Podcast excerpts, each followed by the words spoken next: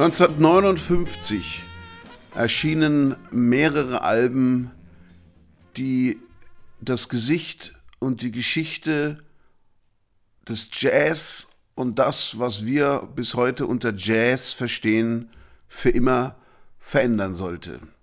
Die erste Platte war Kind of Blue von Miles Davis und John Coltrane die bis heute die meistverkaufte Jazzplatte aller Zeiten ist.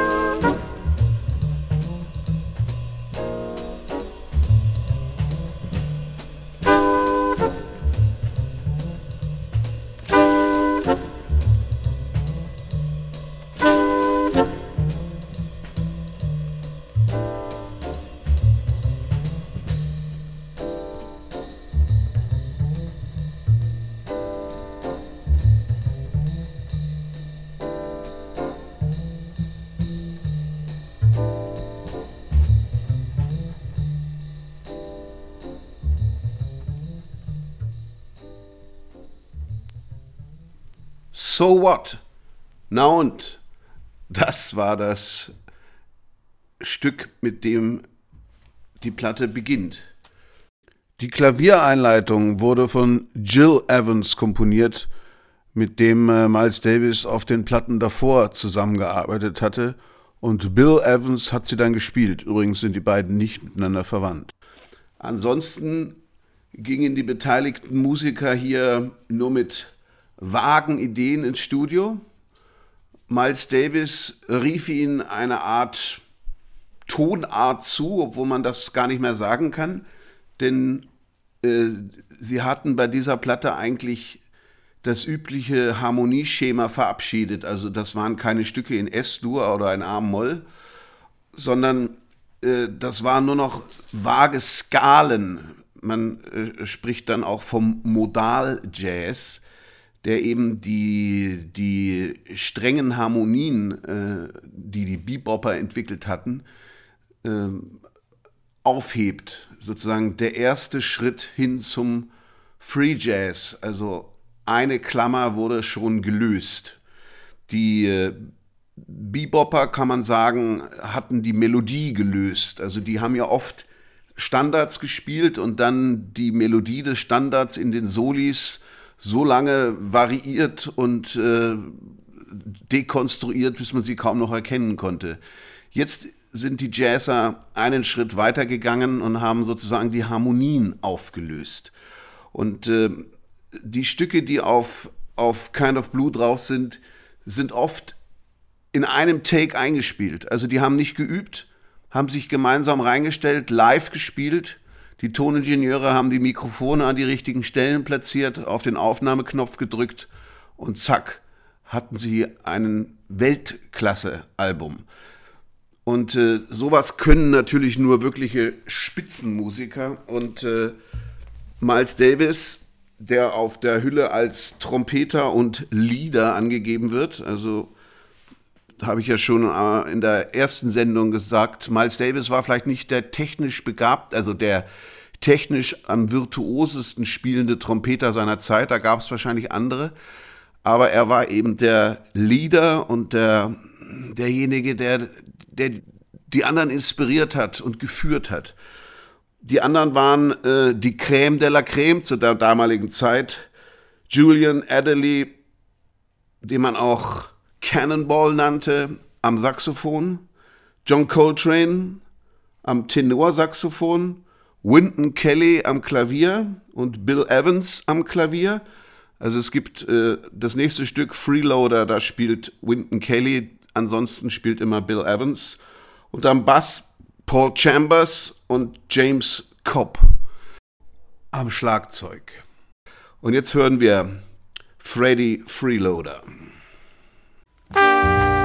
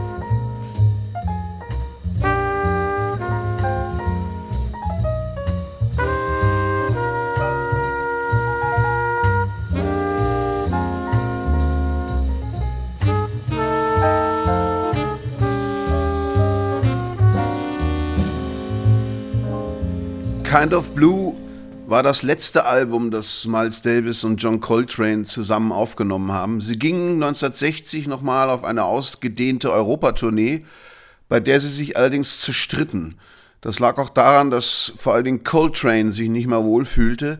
Ihm war Miles Davis mittlerweile zu konventionell geworden und seine Solis wurden immer ausgeflippter und schräger und er überblies Töne, äh, erregte damit auch durchaus das, ähm, die Missgunst beim Publikum, was man auf manchen Live-Aufnahmen aus dieser Zeit hört.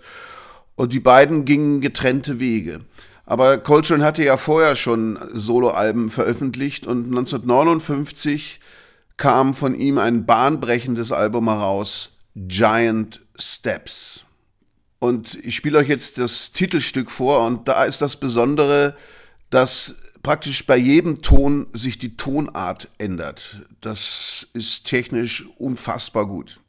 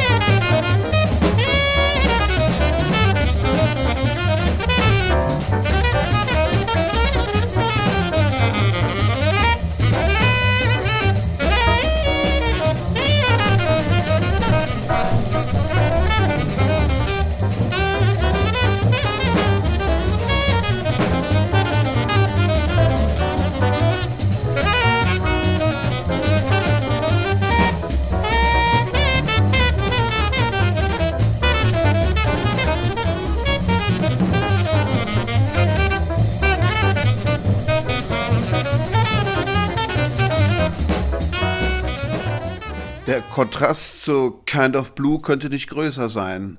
Kind of Blue ist eine sehr relaxte Platte und äh, Giant Steps ist eine Platte, die mit betont avantgardistischen Anspruch daherkommt. Es gibt aber auch eine sehr schöne Ballade, die er seiner Frau Naima gewidmet hat.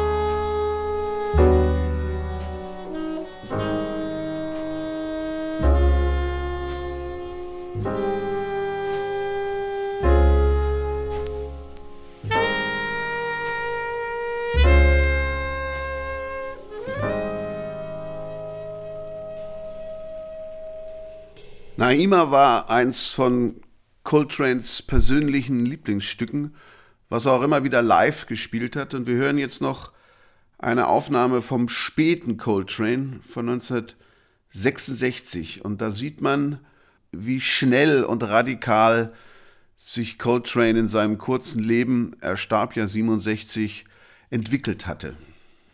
Wer äh, mehr über diesen Weg wissen möchte, dem kann ich meine Folge zu John Coltrane empfehlen. Warum bläst du so schräg, John?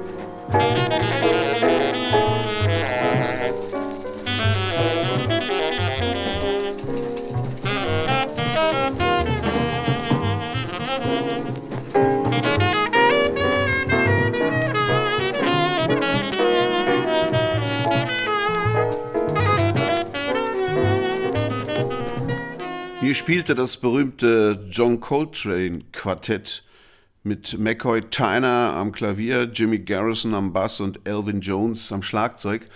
Und man hört, dass sie hier äh, nicht nur die Melodie immer weiter im Solo immer weiter sich von der Melodie entfernen und äh, die Harmonien auch komplett aufgelöst haben selbst rhythmisch äh, versuchen sie sozusagen sich frei zu spielen. Das ist eigentlich nur noch so ein schwebender Rhythmus, den man gar nicht mehr so richtig greifen kann. Das war dann schon sehr nah am Free Jazz. Und Free Jazz verbindet man immer mit dem Namen Ornette Coleman, denn der veröffentlichte 1959 auch ein bahnbrechendes Album. Change of the Century. うん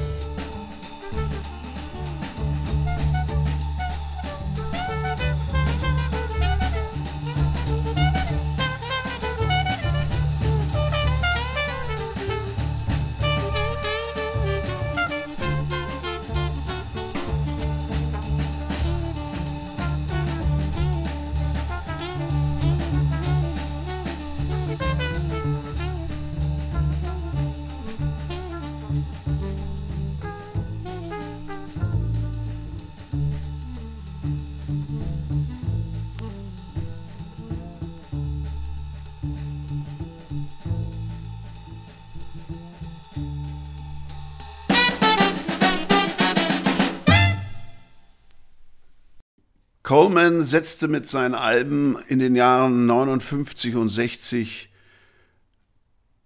die Grundlage für all das, was man dann bald Free Jazz nannte. Aber auch diesen Strang möchte ich jetzt noch nicht weiter verfolgen, denn 1959 erschien noch ein bahnbrechendes Album. Time Out von Dave Brubeck.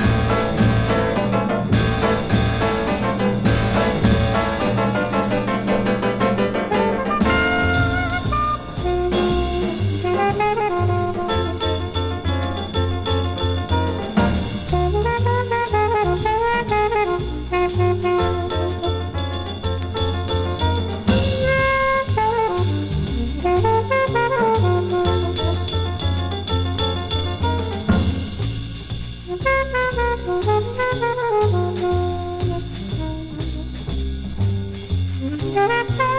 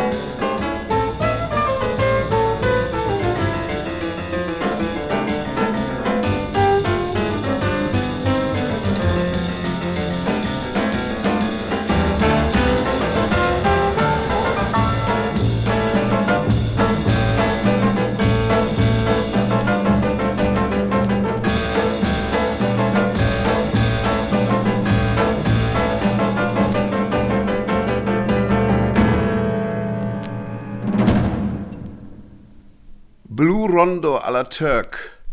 Hier hört man noch ein bisschen, ich finde, Klassik durchschimmern.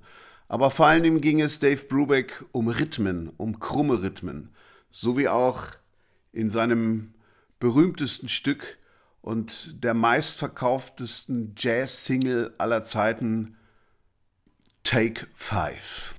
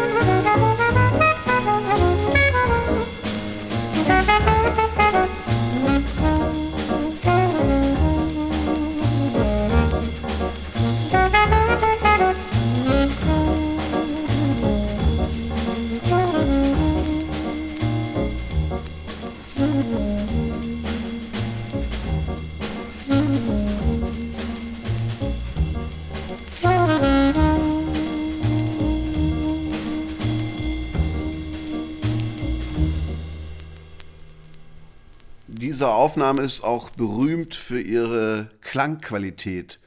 Eine der ersten Stereoaufnahmen. Und der Toningenieur, der dafür zuständig war bei CBS, war Fred Plaut, der ursprünglich aus München stammt. Also, Take 5 landete sogar in den Popcharts auf Platz 1. Jazz konnte also auch massenkompatibel sein. Man sieht, hier geht die Spannbreite auseinander. Die einen machen Avantgarde, die anderen machen coolen Jazz, der sich auch gut verkauft, Kind of Blue. Und die dritten machen tanzbaren Jazz. Und, und in diese Richtung wollte ein anderer berühmter Saxophonist gehen, Gene Ammons, der 1960 seine Platte Boss Tenor herausbrachte. Und da wird der Jazz noch ein bisschen souliger.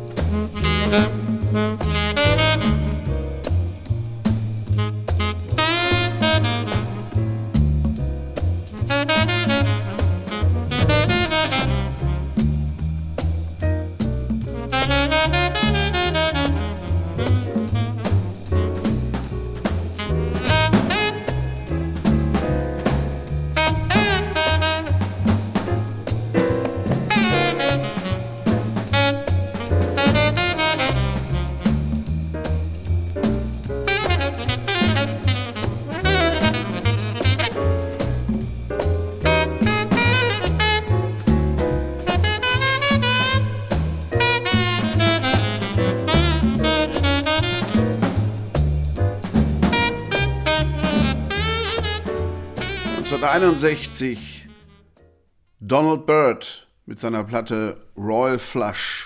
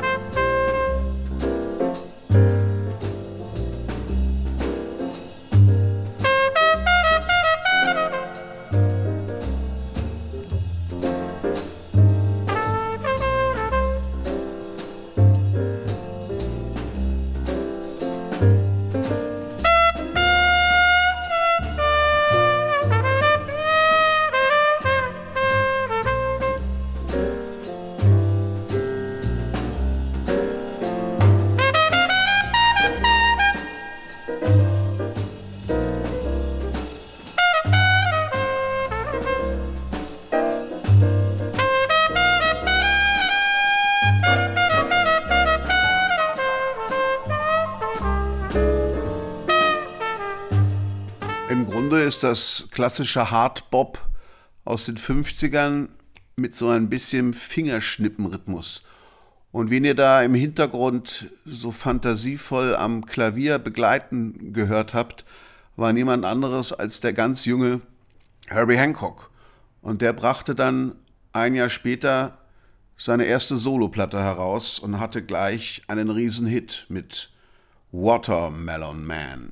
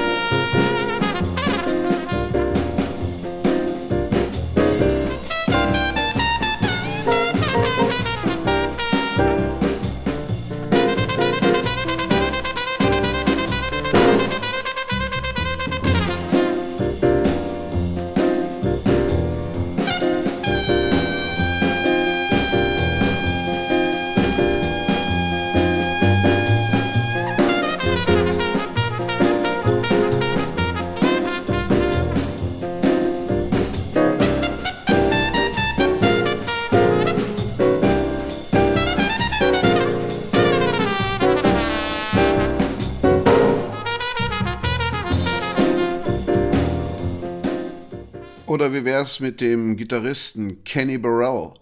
Chitlins con Carne 1963.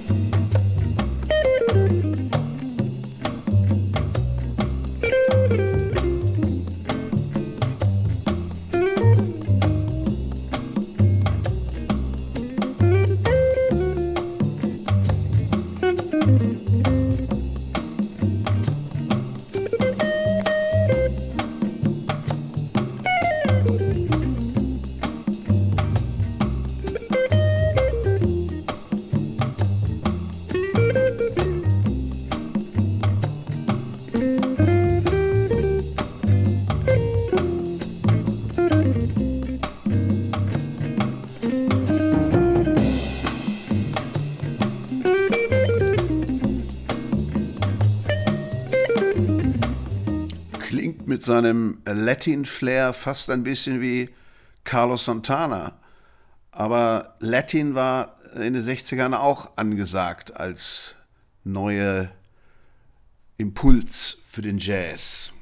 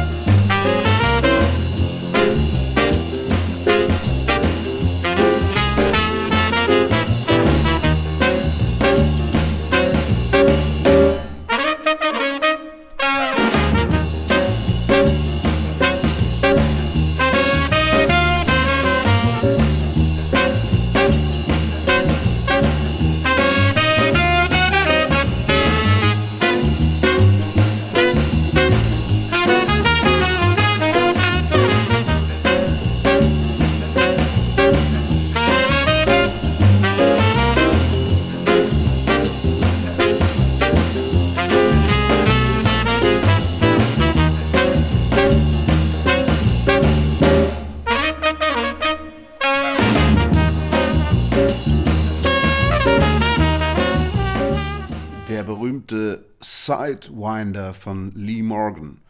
Ja, damit wurde niemand intellektuell überbeansprucht und der Jazz war wieder zurück auf dem Dancefloor, wo er ja zur Swing-Ära schon gewesen ist.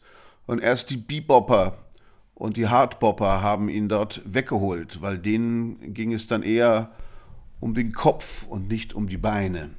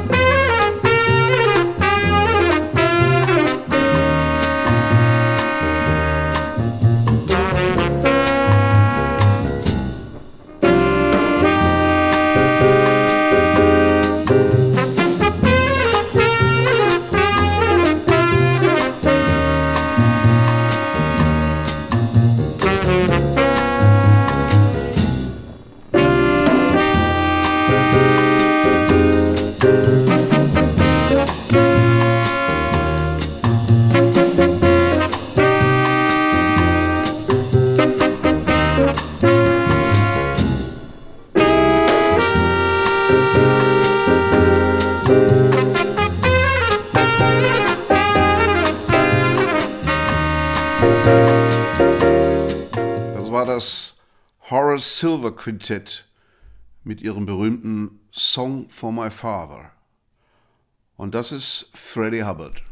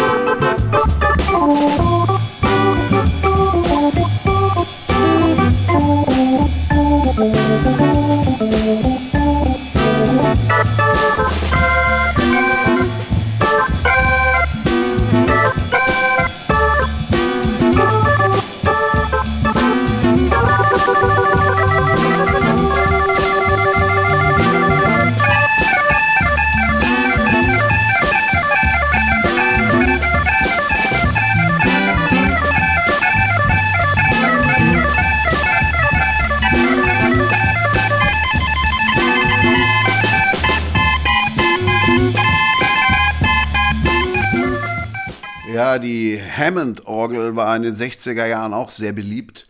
Wird hier gespielt von Lonnie Smith unter der und das Album ist von Lou Donaldson, einer der führenden Soul-Jazzer zu dieser Zeit. Noch führender war Ende der 60er Jahre der Flötist Herbie Mann, der diesen Trend natürlich, wie er alle Trends in seiner langen Karriere aufgegriffen hat, aufgreifen musste und zu einer Hitplatte machte, Memphis Underground.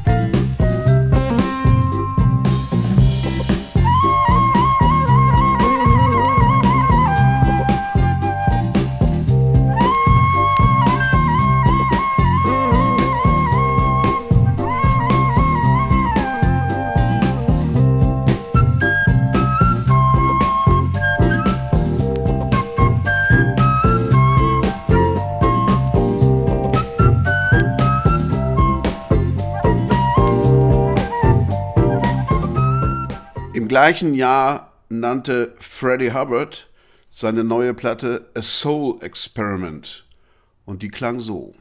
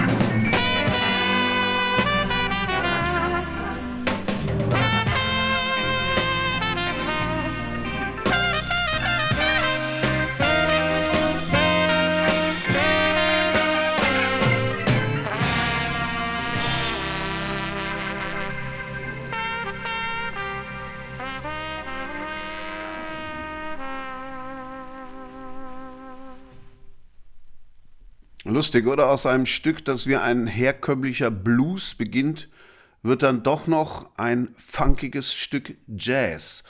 Und ich bin mir sicher, alle in den 60ern haben diesen Mann gehört. Auch die Jazzer.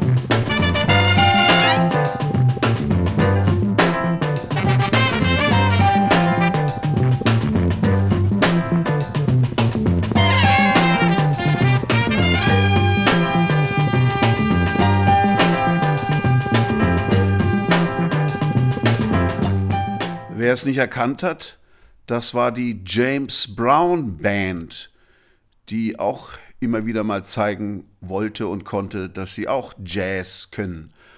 Kam von der Platte The Popcorn von 1969 und das ist das Titelstück. Musik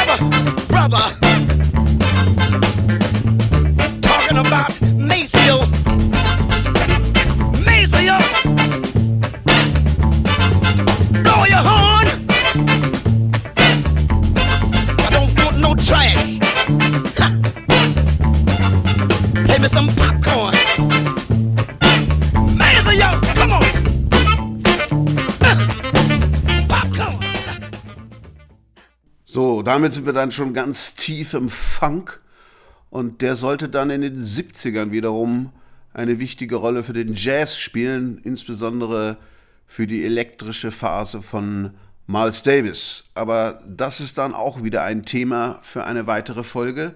Für heute möchte ich mich verabschieden.